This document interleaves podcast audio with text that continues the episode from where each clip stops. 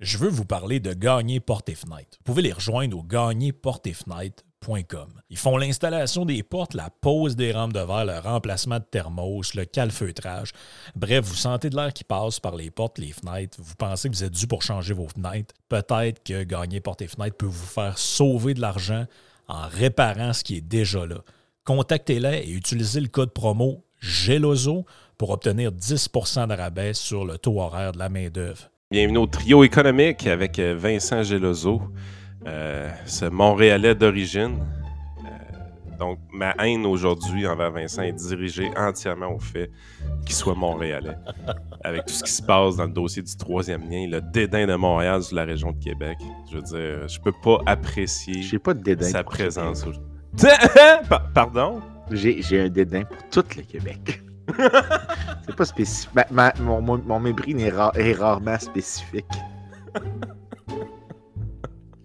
Euh, il est, il est méprisant, mais de manière également répartie. Ah ouais. C'est moi, je- généreusement méprisant. Moi, je ne discrimine jamais dans mon mépris.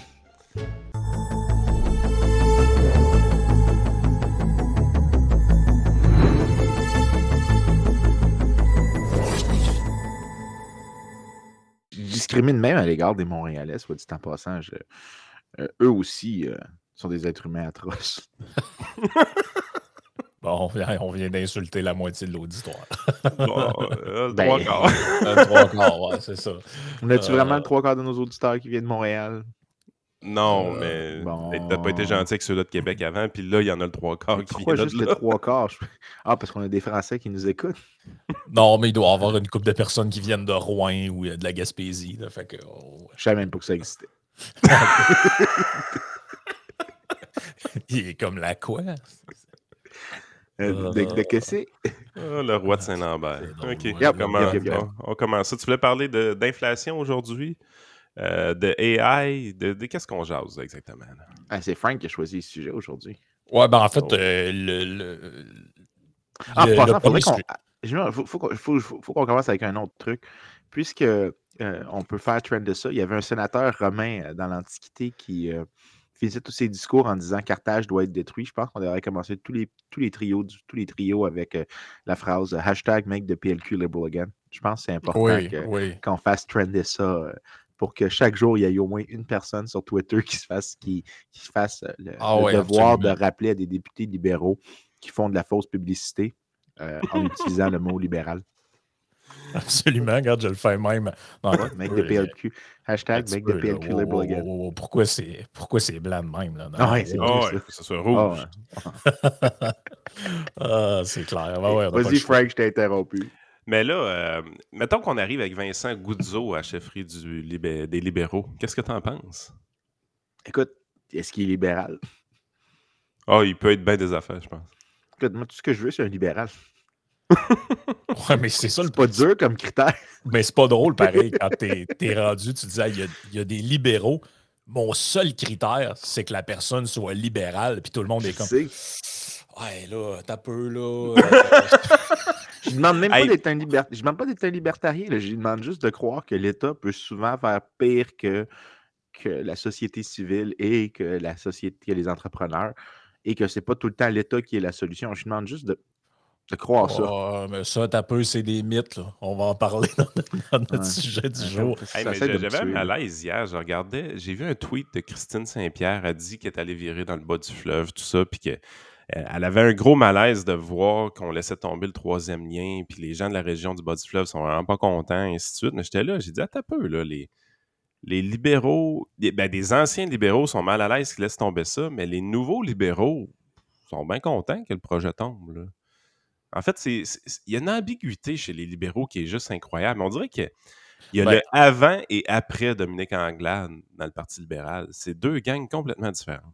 Ah, mais je pense que c'est même, honnêtement, je pense que c'est même plus simple que ça encore. C'est juste que les partis d'opposition, le gouvernement se positionne par rapport à ses propres promesses puis Ouais. pile sur la peinture, mais l'opposition, elle, se positionne par rapport au gouvernement. Donc, si tu as un gouvernement qui flip-flop tout le temps, tu as une opposition qui va flip-flopper aussi, parce que son, son seul mécanisme mental, c'est pas de rester euh, fidèle à ses principes, c'est juste de critiquer le gouvernement. Donc là, euh, les, libéraux sont, les libéraux sont allés en élection en 2018. Dans le clip que j'ai mis, on le voit. Tu le vois, Philippe Couillard qui dit euh, Personne ne peut douter de notre engagement de réaliser un troisième lien dans la région de Québec, tout ça.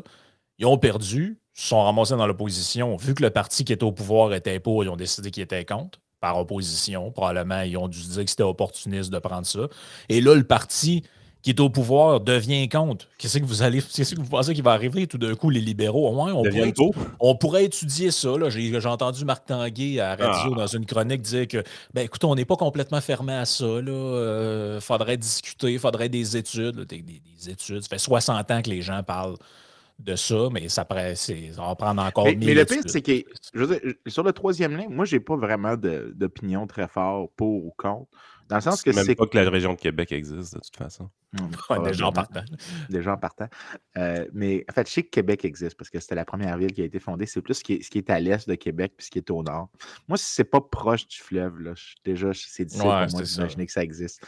Euh, mais, mais plus sérieusement, c'est parce que quand je pense à la question du troisième lien pour vrai, là, pas de joke de, de, sarcasme montréalais, euh, c'est que ça part de la prémisse que on, fonctionne dans un mode étatique où est-ce que l'État a décidé que euh, c'est comme ça que ça allait, qu'on n'allait pas avoir d'alternatives privées de transport, qu'on n'allait pas avoir de payage sur les routes. Donc, le problème de, euh, la surutilisation des, infrastructures, du trafic, est une fonction d'un paquet d'autres trucs que le gouvernement fait déjà. Et là, après ça, tu dois me dire que, ben, étant donné toutes les choses qu'on ne fait pas bien maintenant, mais peut-être que ça, ça serait une solution si nous, on fait quelque chose d'additionnel. Alors que ce n'est pas en train de me dire, par exemple, si euh, disons, on privatisait et on libéralisait le transport en commun à Québec pour qu'il y ait plusieurs méthodes de transport qui se fassent compétition pour que ça fasse du désengorgement. Si on se mettait à remettre du payage sur les autoroutes, si on permettait aux privés d'intervenir pour s'occuper de la gestion des infrastructures, euh, c'est-à-dire mmh qu'on dit, ben, il n'y a plus de ministère des Transports en soi, il y a juste euh, des, infrastructures qui appartiennent à l'État du Québec, mais la gestion est, déléguée ben, entièrement. Ça, c'est exactement l'argument que j'ai donné à Jacinthe cette semaine. J'ai dit, prends une enveloppe budgétaire de 10 milliards, tu prends le projet du tramway, tu prends le projet du troisième euh, lien, mets tout ça au vidange, OK? Prends une enveloppe budgétaire de 10 milliards, tu dis voici ce que le gouvernement du Québec est prêt à payer pour une infrastructure. En plus de ça, l'opérateur, on te donne le droit de charger ce que tu veux euh, en toute liberté euh, aux gens qui vont utiliser ce que tu vas construire. Et tu as pleine liberté sur la construction. Donc, tu peux effectivement créer un système de transport en commun si tu veux. Tu peux créer un pont si tu veux. Vraiment un monde ludique et utopique où est-ce que l'entrepreneur aurait pleine liberté, puis cet entrepreneur-là serait mis aussi en compétition aussi pour l'obtention du contrat. Euh, de cette façon-là, tu serais sûr d'une chose, l'entrepreneur prendrait la décision en termes de qu'est-ce qui va maximiser son profit.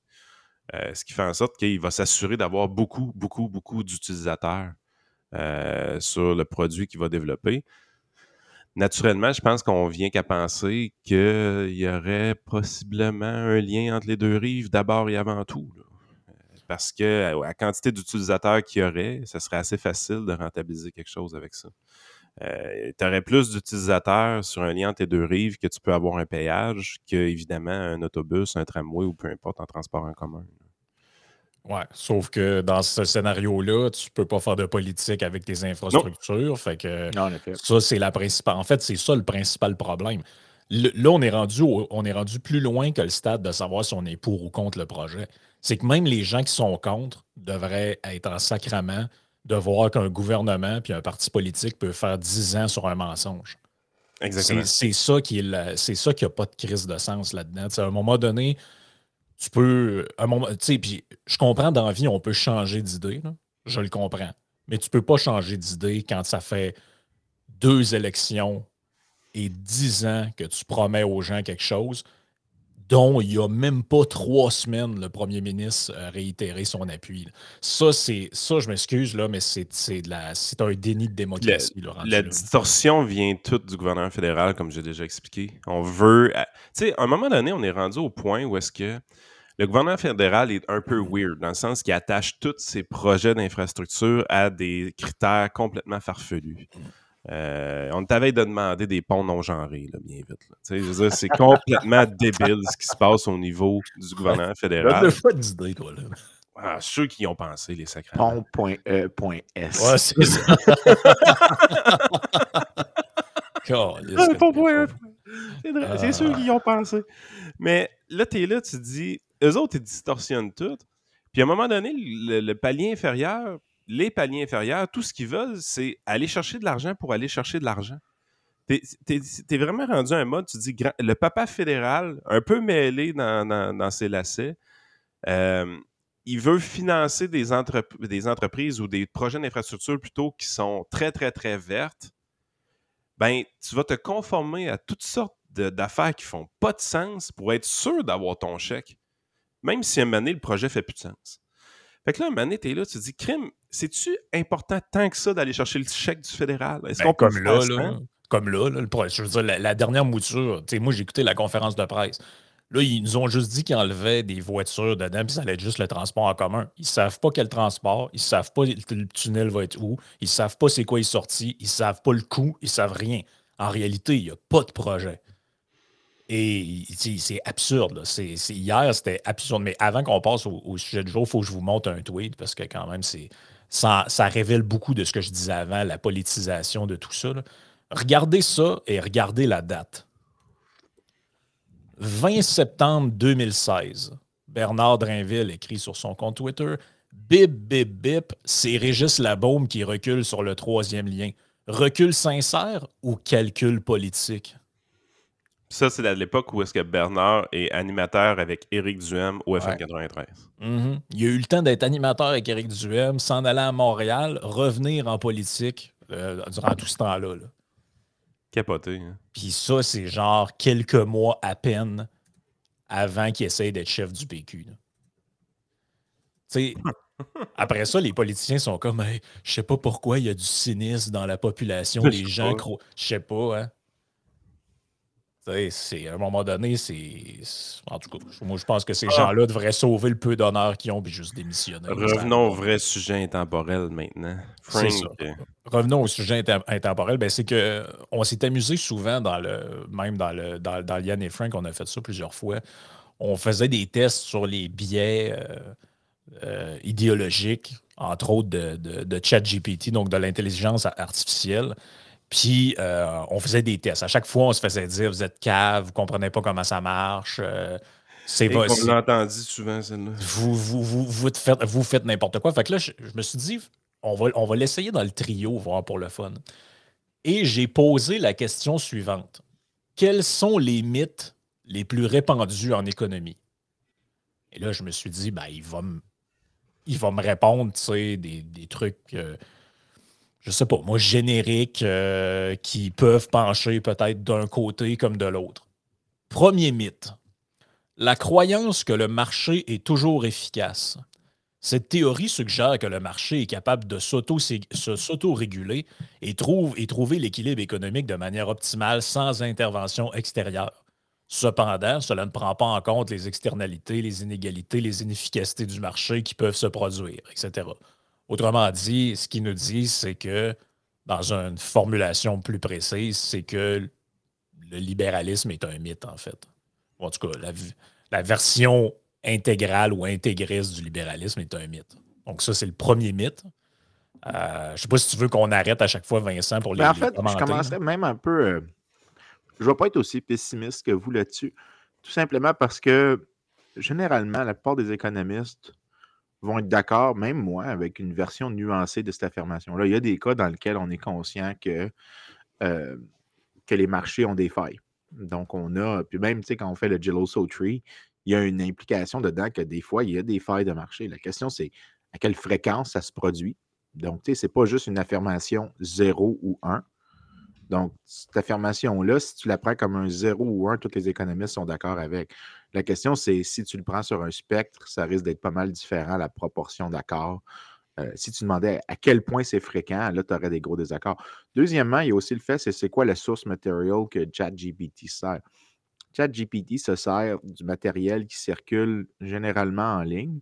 Puis si tu dis le mot mythe, ceux qui vont faire du, qui vont vouloir faire du myth busting, c'est ceux euh, qui veulent s'attaquer à quelque chose qui est assez bien établi. Fait que si, si tu décides d'écrire, tu, fais, tu regardes tous les tests, tu écris myth busting. Dès que tu écris mythe sur quelque chose, par définition, tu risques d'avoir une sélection d'articles de gens qui croient que c'est des mythes. Donc, si tu demandais, euh, je suis sûr que si tu disais c'est quoi la meilleure défense du libre marché, disons, tu posais une question un peu différente, tu aurais probablement une réponse différente. Ça, c'est vraiment le source material duquel tu vas, on pointe ChatGPT. Je pense que ce qu'on pointe, c'est tous les articles de gauchistes qui voulaient montrer que les marchés les marchés marchent pas mmh. et que, euh, puis qui fonctionnent jamais. Et là, que ChatGPT te ressort ça. Mais si tu avais utilisé des mots un peu différents, je pense que tu aurais un résultat différent. Oui, je, je, comprends, sauf que normalement, si le truc a été bien fait, il devrait te donner c'est quoi qui est un peu plus consensuel dans une science donnée. Non, parce que j'ai demandé le mot mythe. Oui, mais si j'ai. Non, non, mais si j'y demandais la question quels sont les mythes les plus répandus en physique ou en astronomie, il ne me répondra pas ben, le mythe le plus répandu, c'est que le Soleil tourne autour de la Terre. Tu comprends? Il ne me dira pas des. Il ne donnera il pas supposé de me donner des fausses informations. Ben là, ce, ça, dépend des balises qu'ils ont mis. Peut-être qu'il y a peut-être moins de balises sur les questions économiques. mais ben, C'est ce que je pense aussi. mais l'autre affaire, c'est que y a comme tu le dis, c'est qu'il n'y a personne qui croit à ça. Moi, en tout cas, je n'ai jamais rencontré personne dans ma vie qui me dit Écoute, le marché, c'est comme Dieu. Ça sait tout, ça voit tout, il n'y a aucune erreur possible et il n'y a jamais, jamais, jamais, jamais, jamais aucune intervention là-dedans qui est justifiée de quelconque manière. Je pense que les, même les hardcore libertariens, en tout cas, de ce que j'en sais... Vont reconnaître des limitations. Vont reconnaître des limitations là-dedans. Check bien. Regarde, moi, je le fais juste pour le, le, le, sake of it. Là, j'y étais en anglais, mais j'ai dit Tell me the upside of free markets. Euh, puis là, il est en train de me dire Efficiency, innovation, flexibility, consumer sovereignty, il me dit toutes les upsides, economic growth, faster economic growth in free markets. Overall, free markets have the potential to create a more efficient, innovative, and prosperous economy with benefits for both consumers and businesses. Juste parce que j'ai dit upside, puis maintenant j'ai dit tell me the myths of free markets. Il va me donner quelque chose. Il me donne la même chose que toi. Il me donne exactement la même chose que toi, mais en anglais à la place. Fait que au final, je pense que c'est. Moi, je pense que c'est vraiment les mots que tu lui donnes. Tu, tu lui demandes, dès que tu mets le mythe, je pense que tu choisis d'un échantillon de texte en ligne de gens, de trolls, genre, genre, genre euh, Léopold un exemple. des choses comme ça qui passent leur vie à croire que ils s'inventent des, des épouvantails dans leur tête qui n'ont jamais existé, puis ils sont, euh, ils sont un ben, peu. Euh, je vais vous donner un exemple de ce que Vincent dit, les, les boys un des, une des, hypothèses en économie, surtout côté financier, qui est utilisée, c'est euh, l'efficience des marchés. Donc, autrement dit, que le prix de l'action reflète toujours euh, la, réalité, puis est toujours adéquat, ainsi de suite. Tu trouves par contre des contre-exemples de ça qui montrent que cette théorie, cette théorie-là ou euh, cette hypothèse-là, des fois, est un peu trop rigide dans le sens. Le, cas qui m'avait toujours plus fasciné, c'est le, cas 3 comme Palm. Rappelez-vous des, euh, des bébelles qu'on utilisait. Tu sais, avant qu'on ait des BlackBerry, avant qu'on ait des Apple Phones, des affaires comme ça, les gens utilisaient des Palm comme assistants électroniques. Je ne sais pas si vous en avez déjà eu un. Personnellement, j'en ai déjà eu un. Euh, c'était quelque chose d'assez sophistiqué pour l'époque. Je vais vous lire de quoi j'ai trouvé euh, sur le, journal de Contrepoint. ça résume un peu ce qui s'est passé. En deux. Ben, je vais le mettre peut-être aussi à l'écran. Euh, vite comme ça. Pour être sûr qu'on voit la, source. OK. Donc, j'ai ça ici. Mais ça, pour être capable de vous le lire. En 2000, l'entreprise 3Com décide de se départir de 5 de sa division Palm en inscrivant en bourse. Fait un genre de spin-off, dans le fond. Elle allait ensuite distribuer le reste des actions vers la fin de cette année à la raison d'une action de Palm par 1,5 actions de 3Com. La transaction euh, était cependant incertaine jusqu'en mai, étant en attente d'un jugement de l'IRS quant à son aspect fiscal. Comme à l'époque, Palm allait être considéré comme un titre technologique, l'évaluation qui lui fut attribuée par le marché boursier fut stratosphérique. On est en 2000-2001, bulle technologique. Si on extrapolait la valeur des 95% de Palm encore détenus par 3Com, on obtenait une somme supérieure à la valeur de 3Com tout entière. Donc, autrement dit, 3Com possède la division Palm, mais 5% du futur spin-off disponible sur les marchés seulement. Donc, les actions de Palm se mettent à se transiger en bourse d'une manière autonome. Mais 3Com possède encore 95% de tout ça. Donc, si on regarde la capitalisation boursière de Palm comme telle, puis on considère que 3Com est actionnaire à 95% ça veut dire que minimalement, l'action de 3Com devrait valoir, le, market cap, autrement dit, 3Com devrait minimalement être plus grand que celui de Palm au complet. En fait, le 2 mars 2000, la valeur implicite des actifs de 3Com, excluant sa part de Palm, était de moins 22 milliards. vous comprenez que ça ne faisait pas de sens parce que 3Com était quand même une compagnie qui était rentable. Comment la valeur entière d'une entreprise peut-elle être inférieure à la valeur d'une seule de ses divisions? Il s'agissait d'une troublante anomalie. Cette anomalie fut documentée par Lamont et Tyler 2003, dont l'article fut intitulé euh, cyniquement Can the market add and subtract mispricing in tech stock carve-outs? Cependant, en 2013, un groupe de chercheurs leur a répondu de manière brillante. Fait que là, il a l'air d'avoir une réponse à, tout ça. Euh, comme seulement 5% des actions de Palm se transigeaient sur le marché, la situation a engendré un effet de rareté à un point tel que le taux d'intérêt auquel on pouvait emprunter des actions de Palm se chiffrait à environ 28% en moyenne dépendamment de la journée. Cela faisait qu'il n'était pas rentable d'emprunter des actions de Palm pour les ventes à découvert et à utiliser des fonds, C'est un, peu compliqué, là.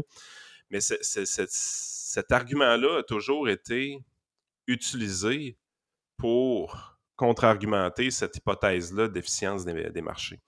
L'affaire, c'est que je pense que ce que les gens ont de la difficulté à comprendre, autant en finance, en, en économie, c'est que l'hypothèse d'efficience des marchés est utilisée principalement pour simplifier un modèle.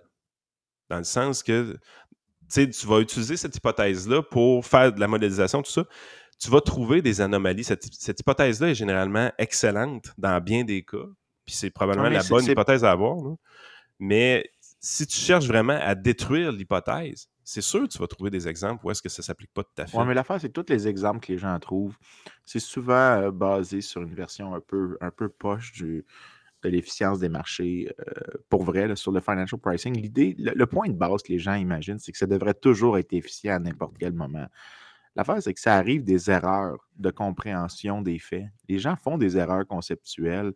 Euh, la famine irlandaise, par exemple, au début de la famine, les gens pensaient que euh, les patates allaient échouer juste pour une année puis que c'était temporaire. Donc, ils ont fait des comportements qui n'étaient pas cohérents étant donné ce qu'on sait après les faits. Mais si tu t'imagines qu'ils n'étaient pas au courant que c'était un choc permanent, ben, finalement, leur comportement est absolument rationnel. C'est juste que des fois, les gens peuvent faire des erreurs. La question, c'est est-ce que, ah une fois qu'ils réalisent des erreurs, est-ce qu'ils corrigent? L'inefficience des marchés implique que tu, éventuellement, tu ne découvres pas de l'information. Puis quand tu en découvres, tu ne l'intègres pas dans les prix. Ben là, euh, ça, ça, c'est radical comme proposition. Fait les, les, anomalies que les gens trouvent, les gotcha, c'est toujours, c'est toujours, basé sur, honnêtement, c'est des épisodes transitoires. Puis souvent, quand on les étudie, euh, des autres exemples d'efficience des marchés, tu as la, Tulip Mania euh, chez les, chez les, Hollandais. Les, les Hollandais, oui. Oui, je ne connaissais pas celui-là, mais si c'en est un, c'en est un. Tu avais le South Sea Bubble en France. Tu as plein d'exemples euh, qui ont émergé à travers l'histoire, mais tout le temps, c'est vraiment des épisodes temporaires de mécompréhension des faits. Euh, puis généralement, dès qu'on réalise un peu ce qui se passe, les choses se rééquilibrent. L'affaire, c'est que ça se rééquilibre souvent encore plus radical parce que si tu as persisté dans l'erreur, puis tu réalises le coût de l'erreur seulement plus tard à cause de ta mécompréhension, ton incompréhension des faits, de la réalité, mais ce que ben, je veux dire, Vincent, ce que je veux dire, c'est que la théorie efficiente des marchés, c'est pas une hypothèse que tu peux rejeter du revers de la main présentement. Sauf que si, si, tu veux démontrer que c'est un mythe, c'est quand même assez facile. L'exemple de 3Com Pound, je le trouve vraiment efficace pour démontrer. Non, mais laisse-moi Je comprends ce que tu dis. Je comprends ce que tu dis, mais. Si ton objectif principal, si ton objectif principal est de détruire la théorie efficiente des marchés, l'exemple de 3Com est parfait. Euh, donc, tu utilises un exemple qui est frappant pour dire, regardez, vous voyez que ça n'a pas d'allure de faire ça. Seule affaire, c'est que la plupart de la recherche que tu vas faire ou la plupart des choses que tu dois prendre pour acquis quand tu fais, quand tu fais de la finance, autrement dit, c'est que la théorie efficiente des marchés, généralement, s'applique. Euh, Oui, mais même là, même là, je te dirais que c'est. Je dirais différemment. Toi, toi, tu dis si tu veux attaquer ou détruire ou faire la, la preuve que c'est un mythe. c'est assez facile. pas, mais, ça veut pas dire que c'est un mythe. C'est comme si tu pensais que ça suffisait. C'est parce que tu- ça, ça c'est le, le- le stratagème habituel des gens qui aiment ça attaquer les, les limites du marché. C'est qu'ils vont trouver un épouvantail d'une version stricte du modèle, puis ils vont s'imaginer que c'est ça que Ben, les économistes disent avec Ben, comme l'histoire de la rationalité. là. Ouais, mais Oh, Vincent, oui. j'ai la même affaire que toi. Là. non, non, mais toi, tu as dit comme si c'était un mythe, mais ça prouve pas que c'est un mythe. C'est que c'est- dans leur tête, c'est- ça fait que c'est Oui, un mythe. Je mais ça, sais. Mais ça, mais ça dans point. ta tête, tu peux être une vous propre- dites la, tu peux être- ouais, mais vous dites la tu peux même être une affaire. légende dans ta tête. Là. Oui, mais c'est- c'est c'est mon point exactement. Si ton objectif est de détruire un argument Oui. ou un- une hypothèse, c'est- c'était la prémisse que j'avais été- établie, tu vas utiliser des exemples comme ça pour y arriver, puis c'est facile à faire. C'est extrêmement facile à faire. Ben oui. Ce cas-là, ce que tu fais, c'est un épouvantail. C'est comme Exact. si je disais euh, Québec c'est ce qui est fait, là. tous des communistes. Toutes les recherches de mythes que tu nous parlais tantôt, de- les, les- les gens qui font des recherches pour euh, les mythes, euh, blablabla, ben c'est exactement ça l'objectif, c'est de détruire une hypothèse populaire ou euh, utilisée généralement en économie, comme Frank disait, l'exemple de base, le libéralisme fonctionne, blablabla. tu sais. Euh, t'es, t'es vraiment dans une situation où est-ce que si ton objectif est d'aller attaquer une hypothèse de base qui sert en réalité à modéliser une tonne de choses, euh, tu l'hypothèse de l'efficience des marchés, si on la détruit, si on le prend pour acquis que c'est pas vrai cette affaire-là, écoute, tu détruis à peu près toute Ouais. la théorie financière au complet. là. Regarde, je vais, Ben, je en vais fait- juste en vous fait, donner le. je- Ouais, je- vas-y, Vincent, je vais continuer. Non, mais j'aimerais, j'aimerais qu'on pose une question. euh, euh, il faudrait qu'on pose la question à ChatGPT si on pouvait faire la même question que Frank a posée, mais on le faisait à l'égard de l'État. C'est-à-dire, c'est quoi les failles de. euh, Je vais le faire après. c'est quoi les. Ben- parce, que, parce que ce que j'aimerais voir, c'est est-ce qu'il va nous donner les textes de moi, Sanford Ikeda, Ben, c'est parce que moi, je me tous les gens demandais. qui soulignent genre que quand l'État intervient, il pas Ben, si écoute, bon que ça. Je vais faire on va faire une expérience de pensée ensemble. Imaginons que vous avez des étudiants du secondaire, de l'école secondaire, sont dans un cours de X, Y, Z, et on leur, le professeur leur demande vous devez faire une recherche sur des mythes et des, des croyances qui ont été euh, débunkées par la science. Et là, euh, Mathieu, lui, euh, choisit l'astronomie. Un autre choisit la physique, un autre prend la biologie et un autre prend l'économie. Ben, celui qui prend l'astro- l'astronomie, il s'en va dans le chat GPT et il lui pose la même question que j'ai posée. Quels sont les plus grands mythes en astronomie? Et ChatGPT lui répond Il existe plusieurs mythes en astronomie qui ont été réfutés par la science moderne. Voici quelques exemples. Les étoiles filantes sont des étoiles qui tombent du ciel. Euh, les planètes s'alignent tous le 21 décembre 2012. Cette croyance basée sur une interprétation du calendrier Maya n'avait pas de fondement scientifique. La face cachée de la Lune est toujours sombre. Les étoiles brillantes sont plus proches que les étoiles faibles. La Terre est le centre de l'univers. Bon, vous comprenez un peu. Les gars, vous allez capoter. Vous allez capoter. GPT est en train de m'écrire la réponse. Ma question. Là- Quels sont les mythes quant à l'efficience des gouvernements dans la gestion des affaires publiques? Continue, Frank, je vous prépare ça. Vous allez capoter. Donc là, ce qu'on comprend, c'est que la personne qui a choisi l'astronomie, elle se fait débunker ou elle se fait donner une liste de vrais mythes qui ont eu, cours en sciences dans, l'astronomie et qui ont été débattus par la science moderne de, manière rigoureuse et scientifique. Mais quand son ami euh, euh, Patrick, lui, choisit l'économie, qu'est-ce qui se fait répondre par ChatGPT? Euh, un des mythes, la croyance que le marché est toujours efficace, la croyance que la croissance économique est toujours bénéfique, la croyance que la privatisation est toujours bénéfique, la croyance que la mondialisation est toujours bénéfique. Donc, autrement dit, la personne qui choisit l'économie, elle, elle se fait bourrer de, clichés, euh, je ne sais pas comment on pourrait les décrire, je ne sais pas si on pourrait dire gauchiste, social-démocrate, peu importe. Et l'autre, elle, elle a de l'information, somme toute, objective. C'était ça mon point. C'est qu'il y, a un- il y a un biais qui est caché là-dedans. là. Peu est importe. malade, le biais. Regarde, j'ai continué ma question. J'ai demandé, OK, qui a contribué à déboulonner ces mythes? Dans le cas de l'astronomie, on me dit Galilée, Kepler, Copernic, etc. Ah, les classiques. Les classiques. Et dans l'autre, on me dit ces mythes ont été déboulonnés par un certain nombre d'économistes, de chercheurs et de critiques de la théorie économique. Certains économistes comme Joseph Stiglitz, Amartya Sen, Thomas Piketty et Esther Duflo ont remis en question les mythes qui ont été.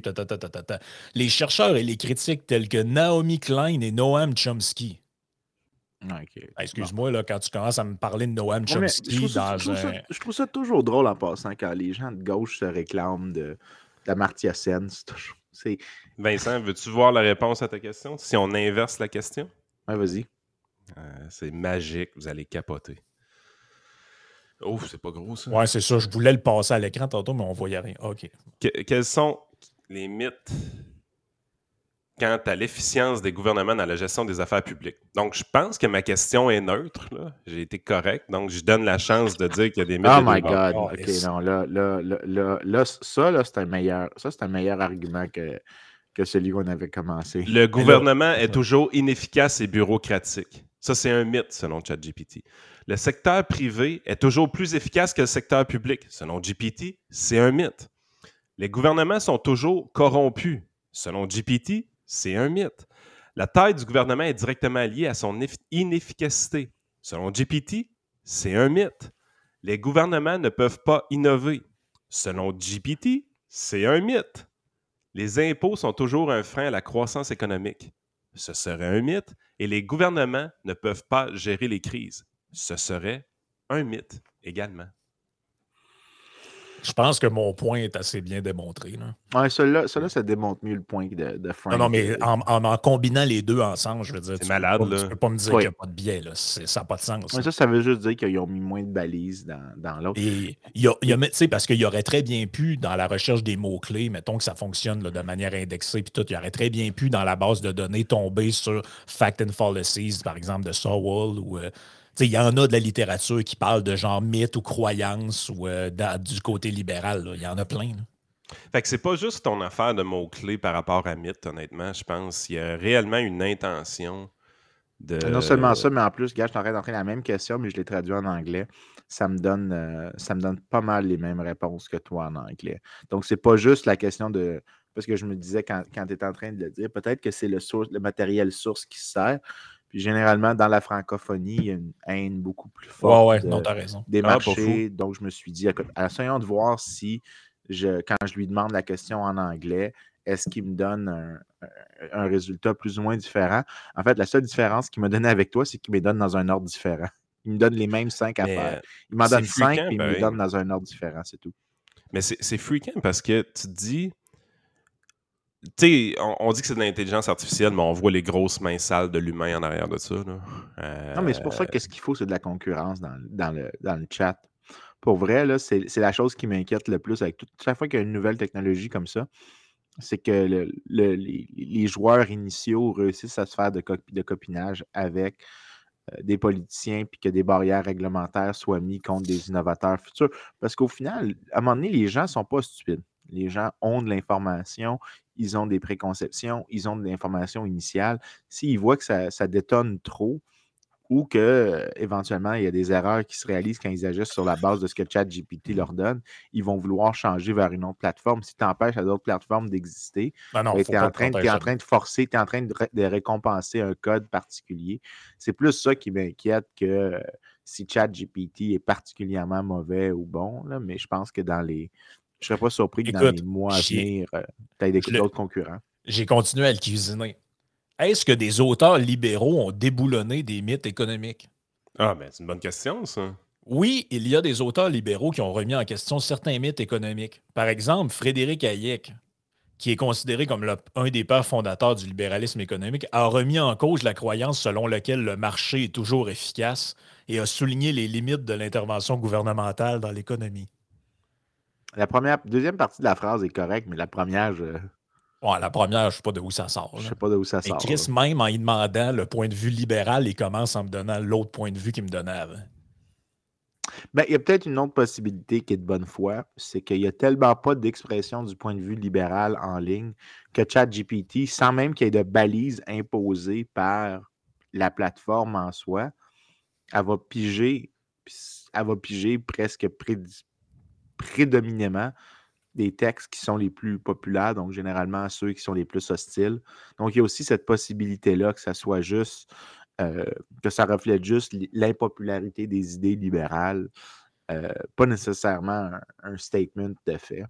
Mais c'est quand même important, pareil, parce que, tu sais, je me dis, cet outil-là est utilisé par des gens pour, pour euh, aller chercher des, des, informations, de la connaissance de manière assez rapide. Bon, c'est efficace. Euh, quand tu prends plusieurs, plusieurs domaines, on s'entend que si la personne l'utilise, pour l'exemple que, j'ai donné avec l'astronomie, il n'y a pas de problème. Je suis pas mal sûr que si on prend médecine, ça va être à peu près fonctionnel aussi. Mais euh, là, ça, ça, dénote quelque chose là, qui, est évident. Il y, a, clairement un problème en arrière de ça. le pire, c'est regarde, il n'est pas si mal intentionné que ça. J'étais en train de se poser comme question quel est le meilleur économiste au monde? Fait que là, il me sort sa liste.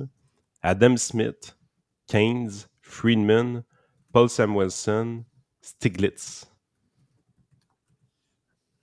Il est ben, moins pire comme ça, un peu. Là. Ouais. Ouais, ben là, c'est sûr. C'est comment il est arrivé à cette liste-là? Est-ce que c'est genre par nombre de fois que cette personne-là est citée, mettons. Euh, ben, c'est sûr que, mettons, le nom d'Adam Smith, c'est un truc qui va revenir extrêmement souvent. Euh, c'était comme dans ta question, il y a comme un ben, jugement de valeur. Frank, je, Frank je, reviens sur ce que je disais. Je pense que je, je, je reconsidère exactement ce que Yann a dit. J'ai pris la, la, même question, mais au lieu de mettre d'inefficacité de l'État, j'ai mis efficacité. Euh, puis là, je viens d'avoir une réponse qui est vraiment la réponse de que j'aurais pu m'attendre, genre d'un Ludwig von Mises. Le premier, c'est le mythe de la rationalité. Le mythe, c'est que l'État est un acteur rationnel qui agit dans les intérêts de la société. En réalité, l'État est souvent influencé par des intérêts spéciaux, l'inefficacité des bureaucraties et des considérations politiques. Le mythe de la compétence, le mythe des biens publics, le mythe des monopoles. Donc là, il dit le, euh, quatrième mythe, c'est que l'État est le seul producteur de biens, de la, loi, la loi et l'ordre et que les systèmes privés de sécurité et de justice sont inefficaces. Cependant, beaucoup de recherches ont montré que la production privée de sécurité et de résolution de, mécanismes de résolution des disputes peuvent être efficaces et que la compétition entre ces producteurs peuvent mener à des résultats supérieurs. OK, toi, tu avais mis inefficience dans le fond dans ta question? Moi, j'ai mis efficience. Moi, j'avais mis, efficience euh, initialement. Tu avais mis, avais mis efficience? Oui, quand j'ai dit les, quels sont les mythes quant à l'efficience des gouvernements dans la gestion des affaires publiques? Moi, j'ai écrit What are the myths of state efficiency? Puis c'est ça qui m'a sorti la liste des affaires que je vous ai montré tantôt. OK. tu vois, mais tu vois, je pense, moi, ça, ça, revient à mon opinion que je pense pas qu'ils peuvent mettre tant de balises que ça. Ils doivent en avoir. Ils doivent avoir des biais, mais je pense pas qu'ils sont des biais vraiment des biais conscients. Parce que ça présume que ces gens-là ont vraiment arrivé à, quand ils étaient en train de concevoir tout ça, se sont dit on va établir des, des paramètres pour le code qui fait en sorte que ça donne certaines réponses biaisées favorables à X. Oh non, non, je, moi, pense je pense que plus que ce qui s'est passé, c'est quand, quand, ils ont conçu des règles qui étaient peut-être juste des règles générales, qui n'avaient pas de purpose spécifique, ont eu des biais dans la manière dont la règle générale aurait été écrite. C'est comme si je, disais, euh, un bon exemple, ce serait euh, les, règles sur le don d'organes. Euh, si tu dis aux gens, au final, philosophiquement, ça revient à la même chose. Tu dois cocher la boîte ici si tu veux donner tes organes ou tu dois cocher la boîte ici pour opter out du don d'organes. Fondamentalement, on demande une question à la même, sur le même sujet et dont le principe de la question demeure plus ou moins le même. Mais puisqu'on a formulé la question différemment, on a deux résultats différents. Quand tu donnes mmh le opt-out aux gens, quand tu leur demandes de opt-out, euh, le taux de, donation est comme genre de 80% alors que quand tu leur demandes de opt-in, le taux de donation est de comme 10% ben, ici, c'est probablement une question du biais de comment tu as écrit la question de cette manière-là ou de comment eux ont conçu la règle générale pour, la pour les demandes que les gens font. Je ne suis pas sûr qu'il y, a des biais si puissants que ça dans comment c'est fait. Puis je suis sûr que si tu avais quelqu'un qui était plus libéral, qui faisait son propre système de AI, tu aurais probablement des règles générales qui sont données aux, algorithmes, qui sont intégrés aux algorithmes qui vont être euh, euh, un peu différentes. Puis qui vont mener à des biais plus pro-libéral dans celle-là, juste parce que comment tu as écrit la, règle propre. Je pense pas que c'est si intentionnel que ça, les résultats que. Non, mais ça montre que peut-être, puis mon but, c'était pas de dire que c'était nécessairement intentionnel, mais ça montre que euh, je pense que c'est beaucoup plus difficile de faire un outil comme ça performant pour ce qui est des sciences humaines que des sciences euh, naturelles. Parce que. Fair. Parce qu'il n'y a pas tant de gens avec de la crédibilité.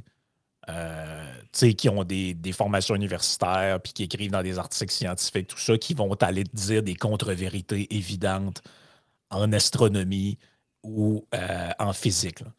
Je ne dis pas que ça n'existe pas, il doit en avoir, mais je pense que ça ne remplit pas le web et les bases de données au complet. Par contre, en sciences humaines et sociales, des gens qui écrivent et disent n'importe quoi, il y en a un puis un autre.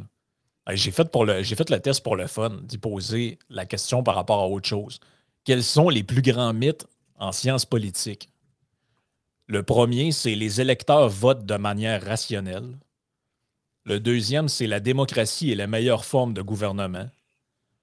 Trois, les médias sont impartiaux. Quatre, les politiques économiques sont neutres. Et cinq, les institutions politiques sont neutres. Ben, il y en a des bons, des, des pas pires là-dedans. C'est déjà moins pire que, que les, ben, en tout cas ce qu'on s'est fait donner en économie, à mon avis. Mais je pense qu'il y a. Euh, j'ai demandé euh, tantôt, là, justement, euh, quand j'ai posé mes mythes sur l'efficience gouvernementale, j'ai rajouté une question après. Si j'étais un électeur libéral classique, serais-je en accord avec ton affirmation? Puis j'aime bien sa réponse.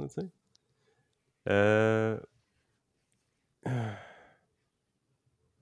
Cependant, il est important de noter que le libéralisme classique est un courant de pensée diversifié et que les opinions individuelles peuvent varier. Certains électeurs libéraux classiques pourraient être d'accord avec certaines parties de mon analyse précédente, tandis que d'autres pourraient ne pas l'être. Bon, c'est sa nuance habituelle. Mais tu sais, il a sorti trois points dans lesquels, si j'étais un libéral classique, je serais en désaccord. Le secteur privé versus le public.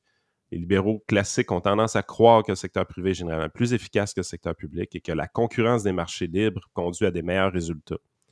Il pourrait donc ne pas être d'accord avec l'idée que le secteur public puisse être plus approprié pour assurer certains services.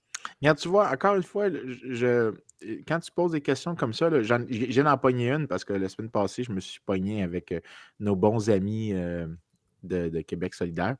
Euh, je leur ai demandé deux questions. J'ai demandé Is Québec solidaire an extreme left party?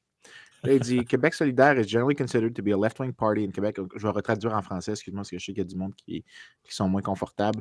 Euh, Québec solidaire est généralement considéré pour être un parti de gauche. Cependant, euh, à savoir s'il est un parti d'extrême gauche est, est un sujet d'interprétation et de perspective politique.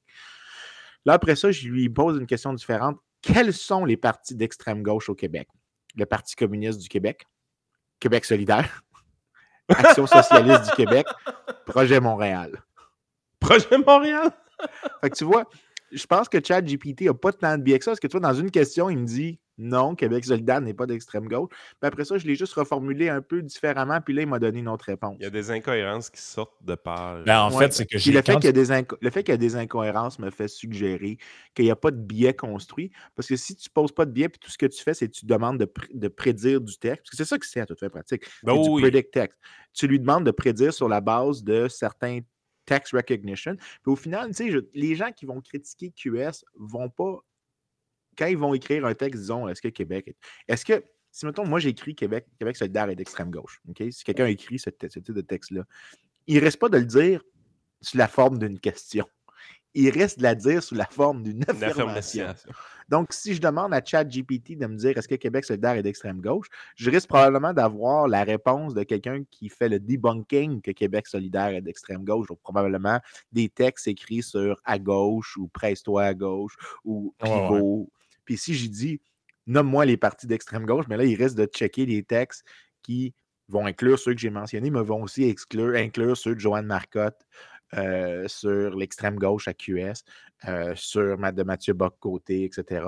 Donc là, le, générateur va produire quelque chose qui a l'air d'être incohérent avec la réponse précédente. Mais ça, c'est parce que cette incohérence-là, je pense, démontrerait que le système n'est pas tant biaisé que ça. C'est la source, c'est le matériel de source qu'il utilise qui a, qui, a un, biais existant selon la question que tu as formulée.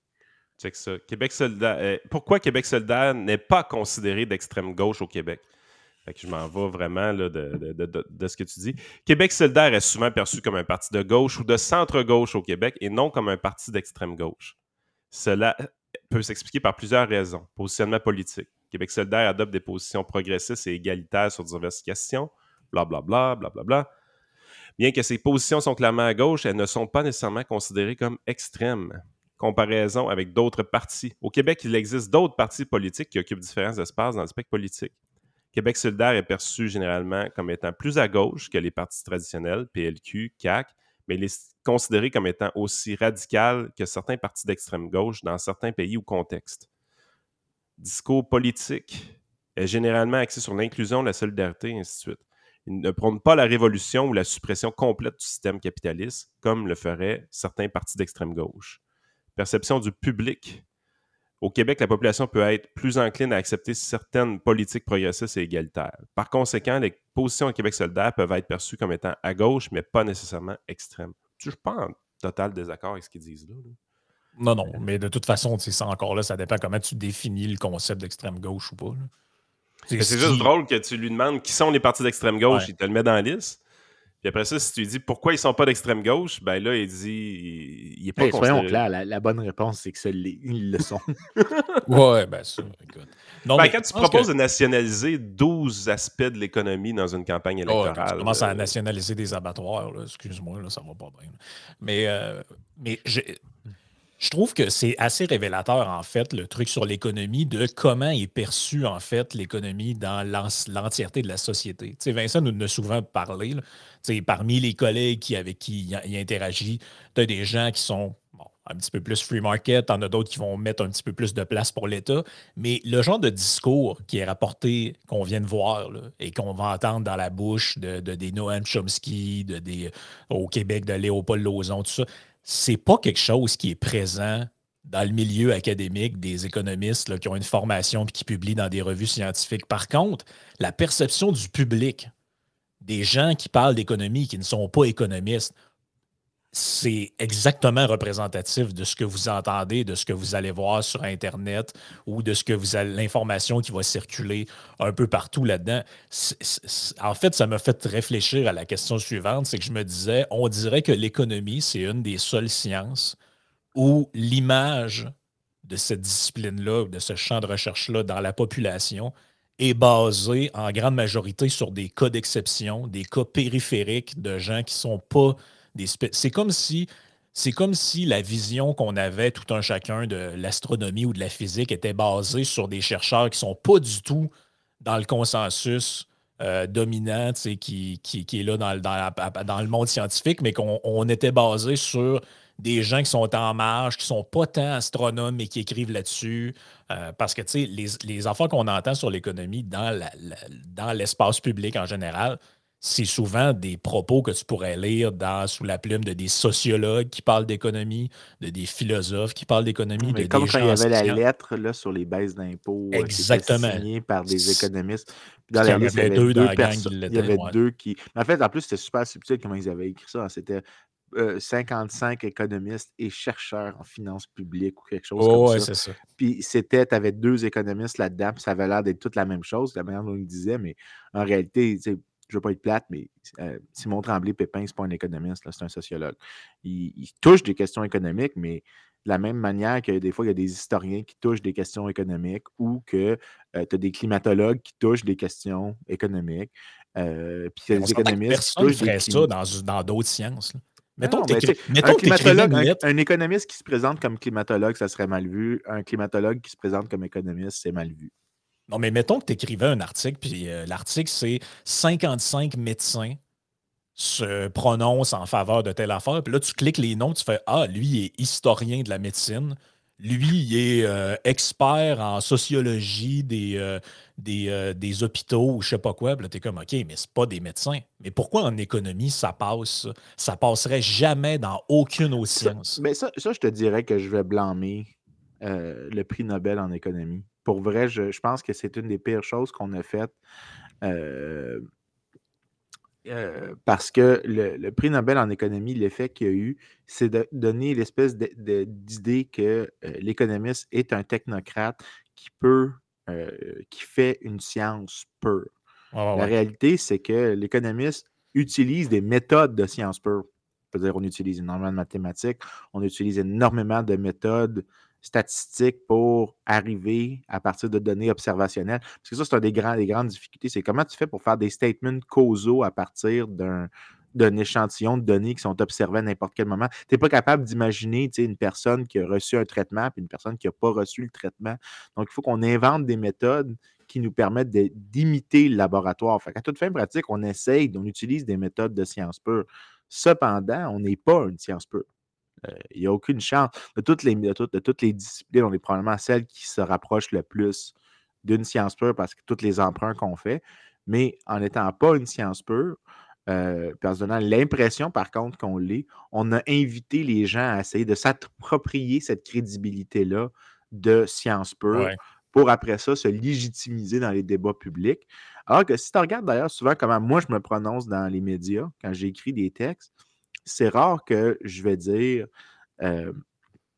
quelque chose comme le consensus est que, ou je vais souvent écrire il y a l'air d'avoir un opinion plus ou moins répandu.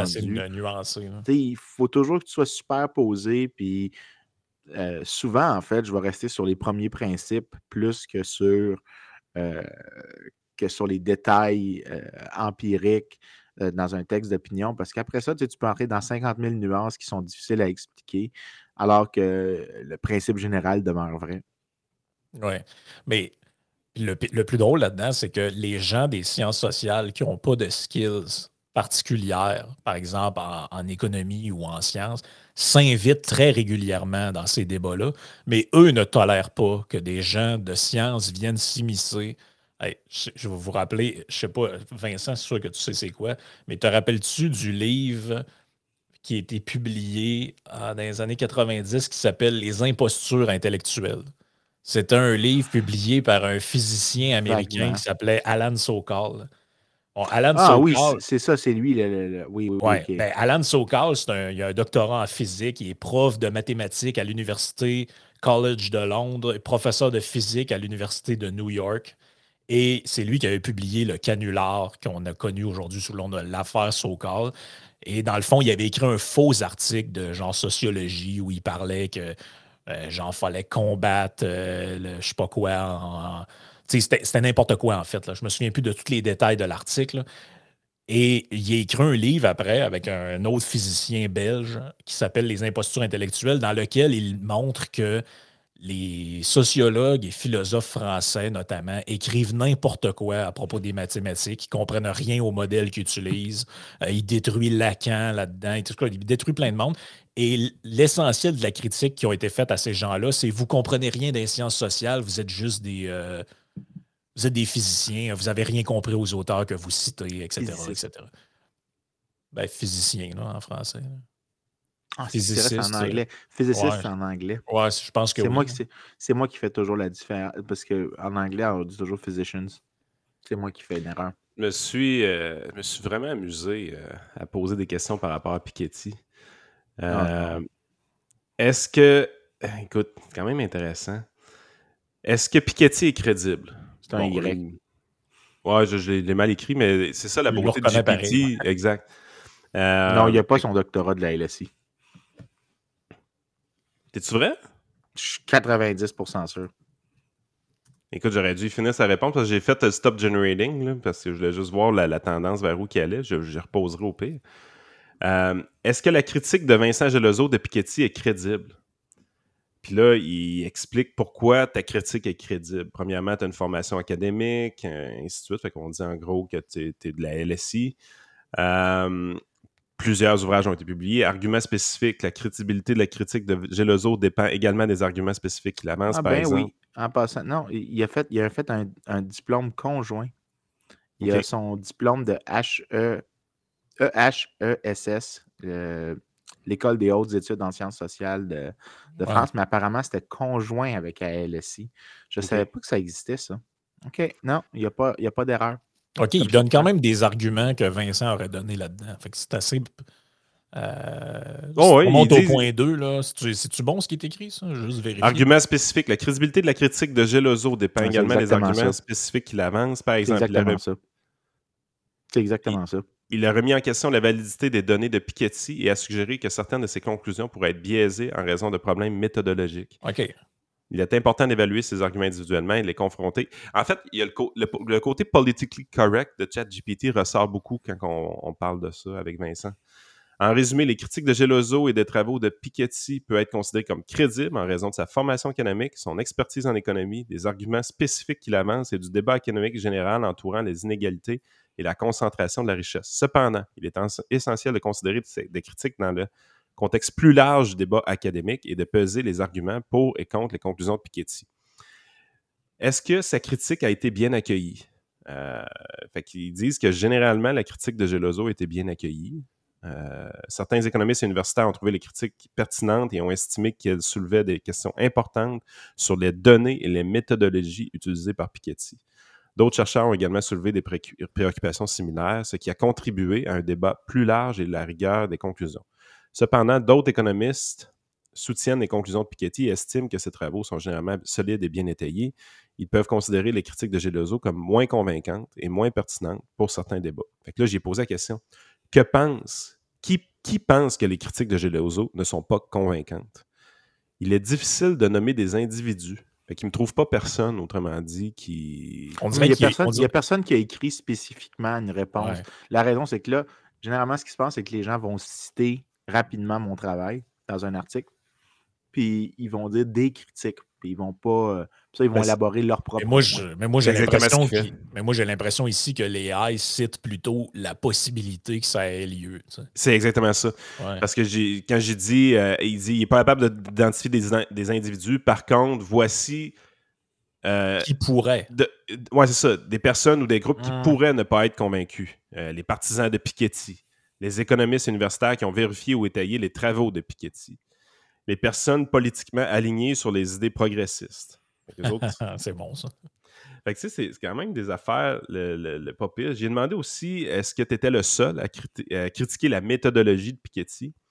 Et on parle de Chris euh, Gillis, Ferdinando Gugliano, euh, Tyler Cohen. Ouais, les autres avaient souligné des erreurs stupides mm. qu'eux avaient faites, là, des trucs vraiment cons.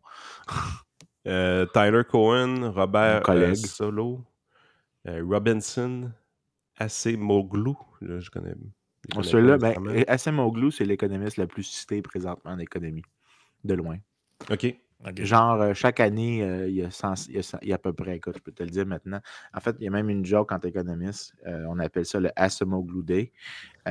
c'est c'est est-ce que c'est à quel moment dans l'année est-ce que Asimoglu a publié plus d'articles que toi sur toute ta carrière? ok, c'était comme le, overshoot day, mais euh, avec le. moi, j'ai. Écoute, euh, je suis très productif, là, je, puis je travaille énormément fort, puis j'essaie de faire des trucs importants.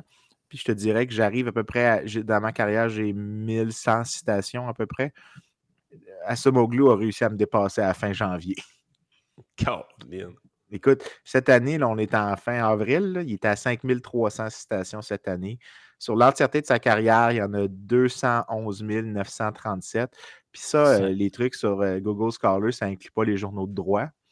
Mais c'est-tu parce que c'est-tu parce qu'il se fait inviter à collaborer à des trucs ou c'est juste une, fait vraiment des une machine? Non, non, c'est un, c'est une machine, c'est un mathématicien. Écoute, quand il a écrit sa thèse de doc, euh, son superviseur avait dit c'est sept, c'était sept articles qu'il avait mis dans sa thèse de doc, ce qui est très rare. Normalement, tu fais trois essais, puis c'est tout. Puis son superviseur avait dit les moins bons de ces trois articles sont des contributions majeures à la, à la profession. Il dit seulement sur la base des moins bons des trois, des sept, on devrait lui donner son doctorat.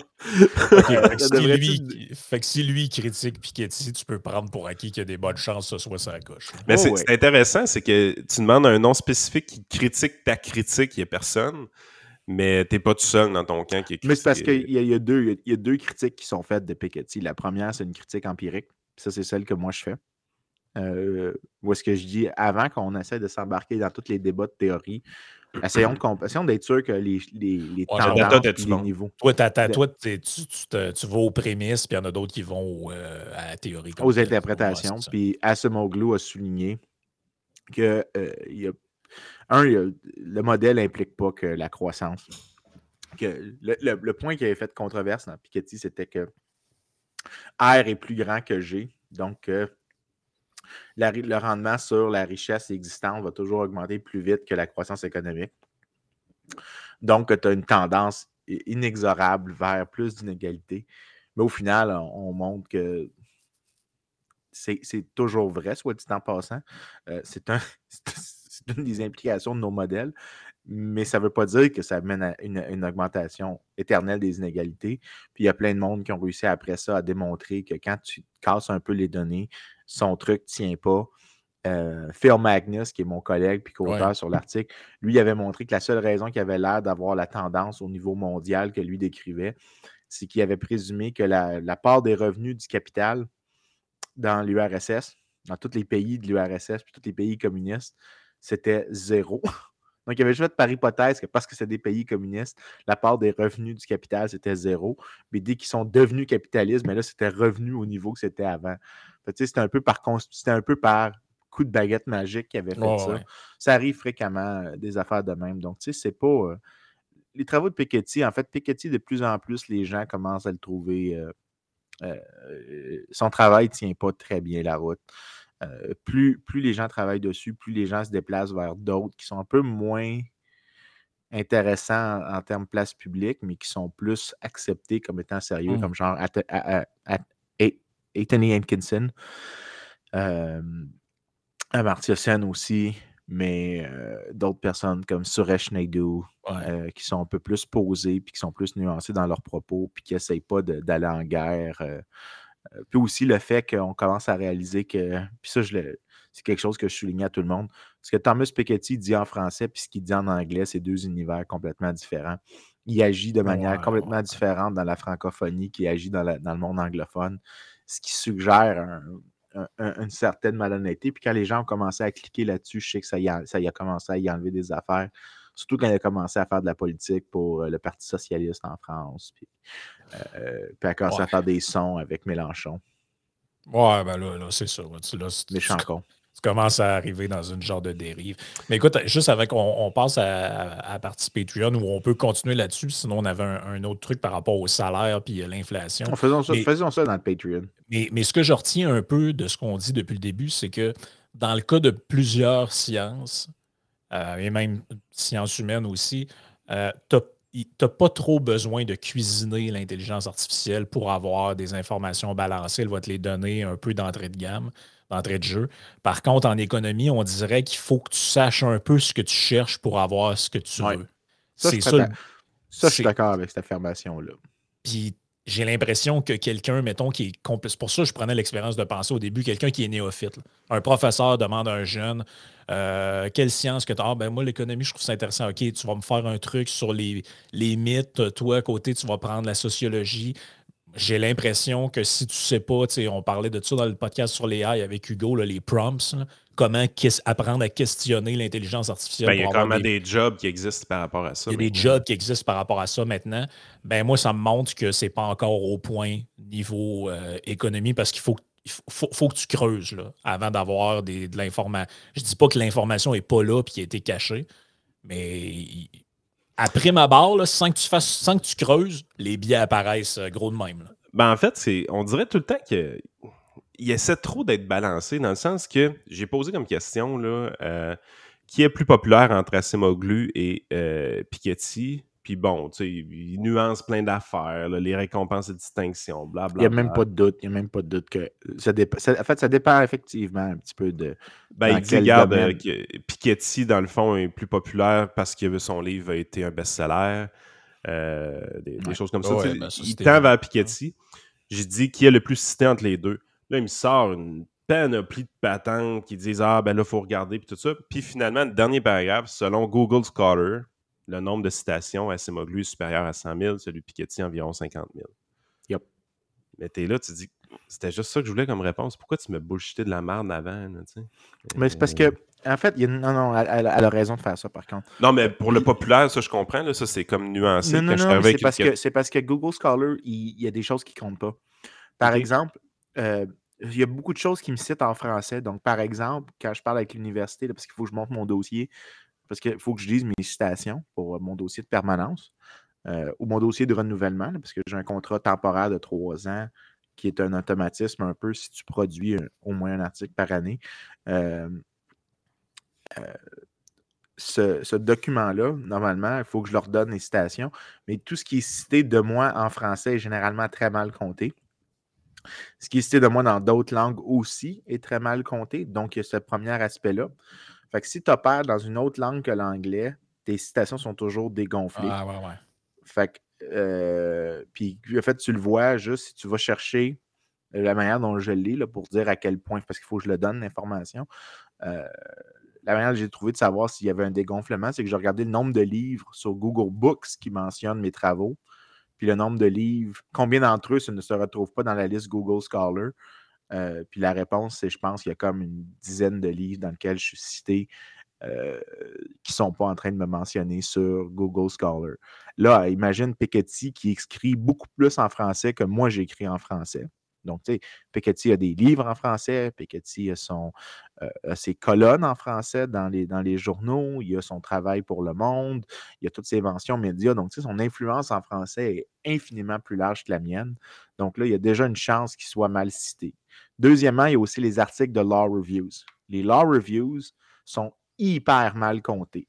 Alors que euh, Piketty va être cité souvent en dehors, beaucoup plus en dehors de l'économie qu'à l'intérieur. Donc, probablement que je suis sûr que si on regardait, il lui manque à peu près 2000, 3000 citations dans des revues de droit.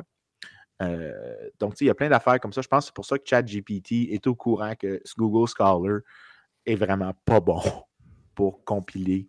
C'est le meilleur de tout ce qu'on a, mais c'est le moins, c'est pas super bon nécessairement pour compiler euh, un, un, citation impact. Good.